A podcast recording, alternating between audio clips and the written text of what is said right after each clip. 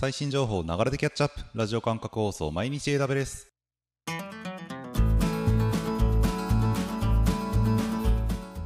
おはようございます。サーバーアクスの加藤です。9月の8日今日も最新のアップデートを皆様にお届けしていきます。電車に乗りながらご飯を食べながらちょっとした流れ時間で気軽にキャッチアップしていきましょう。放送のフィードバックは YouTube のコメント欄または Twitter のハッシュタグサバワにて投稿お願いします。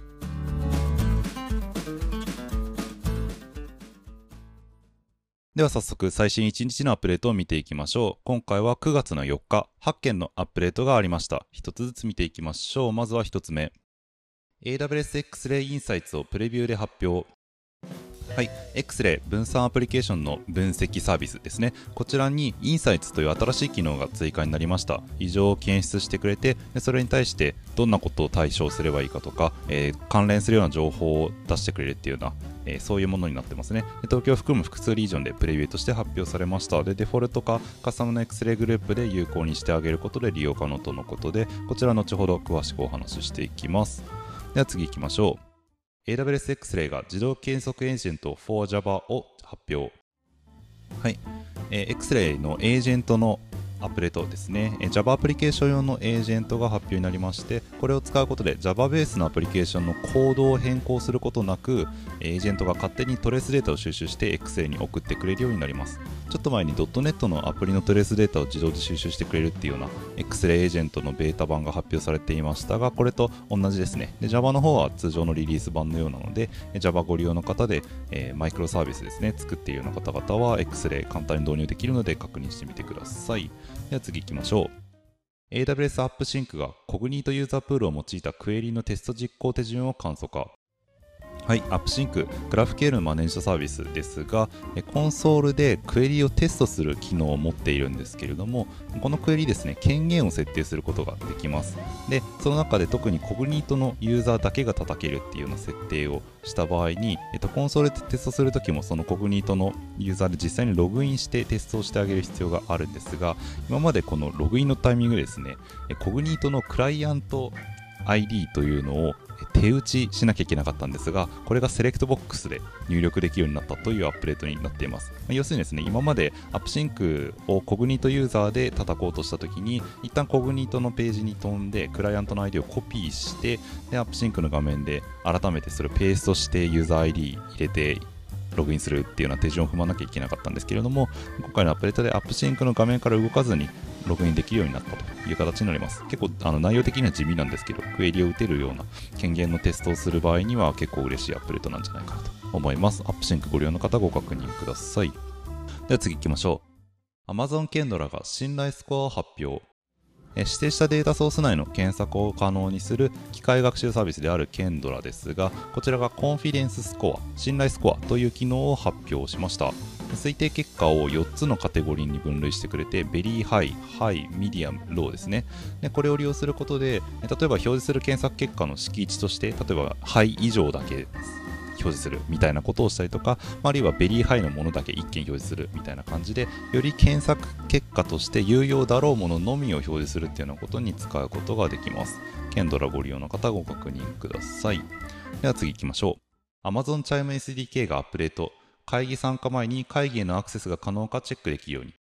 はい、オンライン会議チャットツールとして、えー、提供されている Chime ですが、これを独自アプリケーションに組み込むために SDK が用意されています。でその中で特に JavaScript 用の Chime SDK にアップデートが入りまして、え利用しているデバイスで会議に参加できるかどうかを確認するための API、Meeting Readiness Checker API というのに対応しました。これによって、えーテスト用のミーティングにこう実際に入ってみて抜けるって動作を行って、えー、ネットワーク越しにですね、その Chime を利用することができるかどうかっていうのをデバイスチェックするとか、あとはローカルのテストもできるみたいですが、っていうのが機能として追加できるようになりました。でですね、あの Chime のミーティングに事前に入れるかどうかっていうのを確認してあげるっていう機能をアプリケーションに追加することができるようになります。Chime ご利用の方ご確認ください。では次行きましょう。Amazon ライトセールが新しい OS ブループリントを提供開始。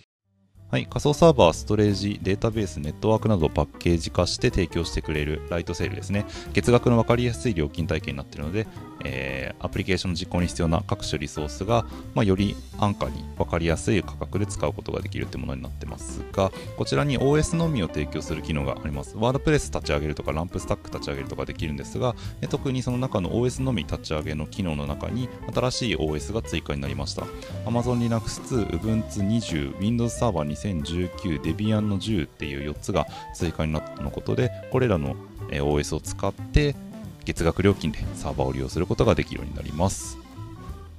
では次行きましょう。Amazon CloudFront がクライアントとの接続に TLS バージョン1.3をサポート。はい、クラウドフロント CDN のサービスですね。こちらのセキュリティアップデートが来ています。えクライアントとクラウドフロント間、えビューアコネクションなんて呼んだりしますが、ここに TLS の最新バージョンである TLS バージョン1.3を使えるようになりました。パフォーマンスとセキュリティの改善が見込まれるとのことで、このバージョン1.3、デフォルトで有効になります。特に追加の設定は必要ないとのことなので、クラウドフロントご利用の方は TLS バージョン1.3使えるようになったよということをご確認いただけるといいんじゃないかなと思います。では次、最後のアップデートいきましょう。AWS Launch Wizard Force SAP が追加の新しい OS をサポート。はい、AWS Launch Wizard、AWS 環境にサードパーティーアプリケーションをデプロイするためのサービスで SAP、SQL サーバーに対応していますが、この SAP 用のローンチウィザードの方が新しい OS 環境に対応しました。SZLinux のエンタープライズサーバー 15SP1 と 12SP5 っていう2つですね。えっと、これに対応しましたと。で、EC2 インスタンスの設定時に、オペレーティングシステムバージョンっていう選択項目があるんですが、そこでこちらの OS 環境を選択することができるようになります。SAP をすぜ Linux 上でですね、動かしたいっていう場合にはご確認ください。ということで、以上8件、9月4日のアップデートでした。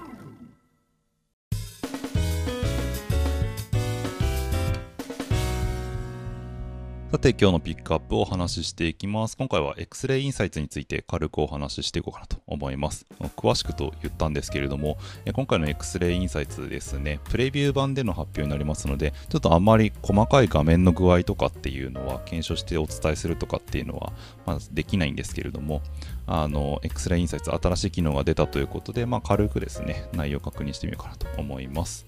8月31日の放送でも X-Ray について紹介は実はしていましてですね、分散アプリケーションの分析とか、デバッグに使えるサービスですね、マイクロサービス間のやり取りをこう可視化してこうマップ上に表示してあげたりとか、あるいはトレースっていう形でその中身を詳細に分析してあげたりとかっていうことができるサービスなんですけれども、そこにインサイツという機能が増えましたと。データベースでインサイツっていう名前がつくと、例えばクラウドウォッチログズインサイツとか、まあ、コンテナインサイツとかいろいろありますけど、要するにこうより高度な調査を行ったりとか、ちょっと抽象化してあげて、えー、あの実際の行動に結びつけるような、その対運用の作業とかですね、に結びつけるようなものとして提供されていますが、X-Ray インサイツも、まあ、その例に漏れずですね、えー、そういったあの実際対処するために使われるものっていう感じですね。で特に Excel インサイツの場合は異常検知に特化していて、えフォルスレート、えっと、障害率なんて日本語だと略すのかな？と思うんですが、えが一定範囲を超えるとインシデントとしてこう記録してくれて、でそれってどういう原因があったんだろうっていうのをこう探っていくことができるっていうような感じのものみたいです。で関連する各種ログだったりメトリックス、トレースを簡単に追うことができるようになるので、まあ、異常に対して実際に対応するっていうのが素早く行えるようになっていきますね。はい。ということで、機能としては非常にいいものなんじゃないかなと思います。で、すでにプレビュー版で全商用リージョンで利用可能なので、ぜひ皆さんもですね、X レイご利用の方とか、まあ、これから使おうかなっていう方は、あの、一回ご確認いただけるといいんじゃないかなと思います。ただまあ、あの、何度も言ってる通り、プレビューなので、一般利用前に何かしらこう画面だったりとか機能だったり変更が入る可能性はあるので、まあ、そちらはご留意ください。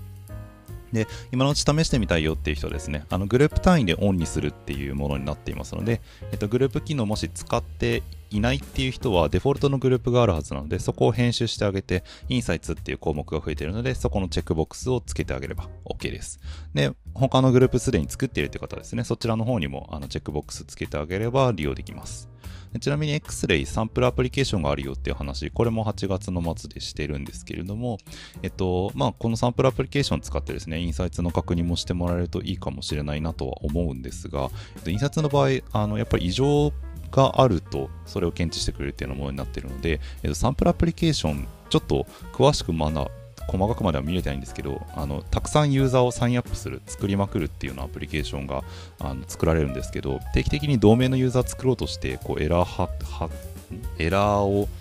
生じさせてくれはするんですが実際それがインサイツで拾われるのかっていうのはちょっと検証できてないのであのもしかしたらあえてこう問題が発生するようにサンプルアプリケーション回収してあげないとインサイツのチェックできないかもしれないです。あのすでに X-Ray 使ってる方はそっちにチェック入れて実際使ってみるとか、まあ、あるいはですね実際障害が発生するようなアプリケーションっていうのをちょっとあえて作ってみて検証していただくっていうのがまあいいんじゃないかなと思います。ということでですね、インサイツのお話も以上にしようかなと思います。はい。あの分析系のツールもですね、どんどんあの発展していって、なんだろう、よりやっぱこう、抽象化というか、一段上の実際のアクションにつなげるような位置で、えっと、あの、情報を提供してくれるようなものが増えてきてますんで、ぜひですね、こちらもキャッチアップしていただけるといいかと思います。ということで、今日のピックアップは以上にしようかなと思います。